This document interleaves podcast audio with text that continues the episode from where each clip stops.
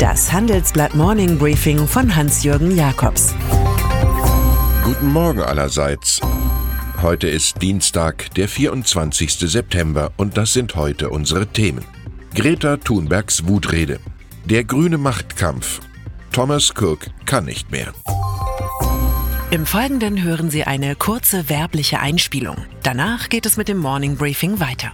Begeisternde Customer Experience sollte kein Zufall sein. Um Kundenzufriedenheit langfristig sicherzustellen, ist ein individuell auf Ihr Unternehmen abgestimmtes Customer Relationship Management essentiell. Dazu gehören neben dem gleichnamigen System auch innovative Technologien, die den Kunden in den Fokus stellen.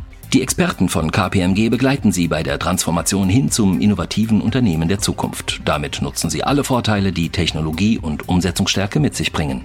Mehr als Sie erwarten. Consulting von KPMG. Mehr dazu in den Show Notes.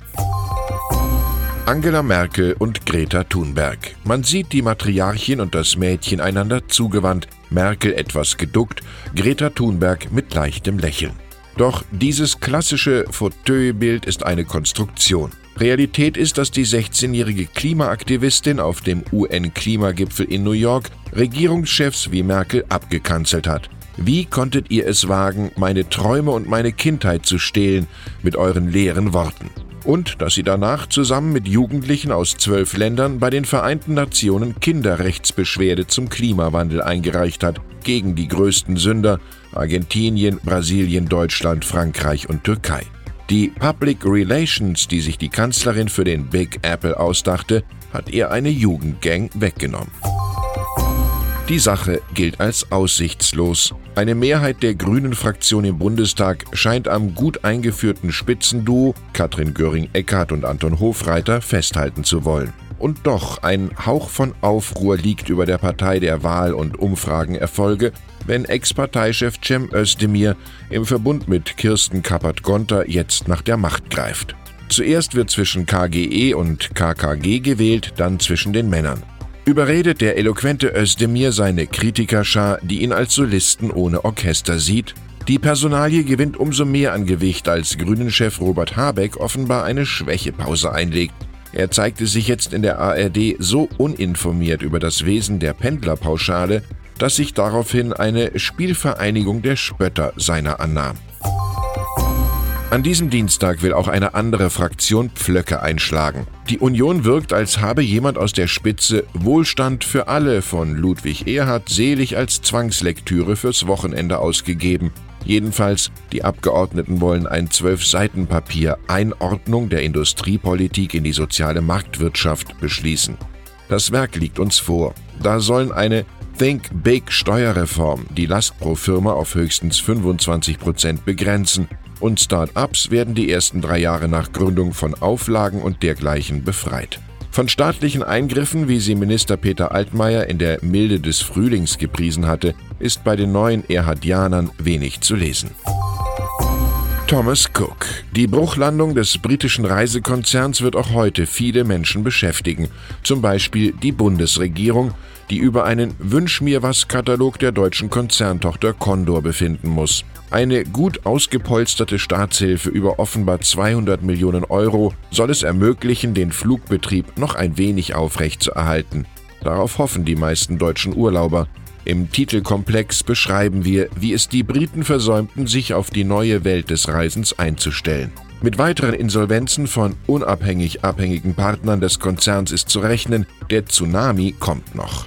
Der britische Baptistenprediger Thomas Cook, der das Unternehmen im 19. Jahrhundert gründete, hätte die richtigen Gebete und Psalmen für diese Lage gekannt.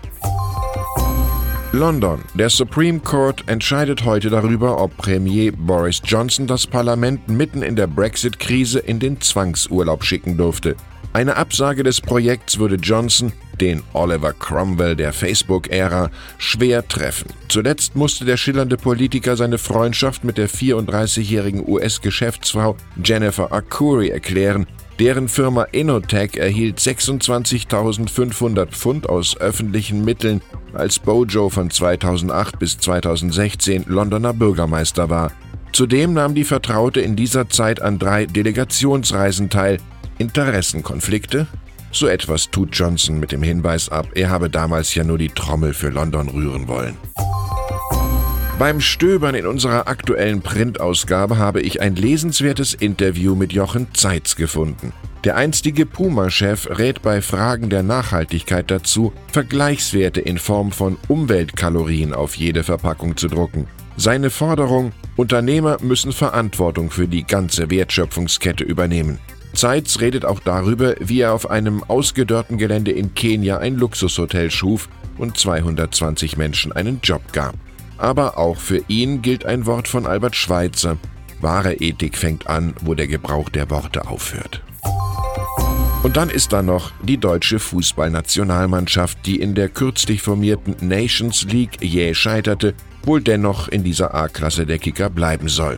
Dies soll heute Wirklichkeit werden durch einen Reformbeschluss des UEFA-Exekutivkomitees bei einer Sitzung in Ljubljana. Dabei soll das Klassement im Herbst 2020 von 12 auf 16 Teams erweitert werden. Davon würden neben Deutschland im Übrigen auch Polen, Island und Kroatien profitieren.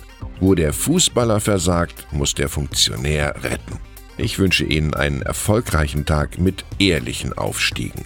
Es grüßt Sie herzlich Hans-Jürgen Jakobs.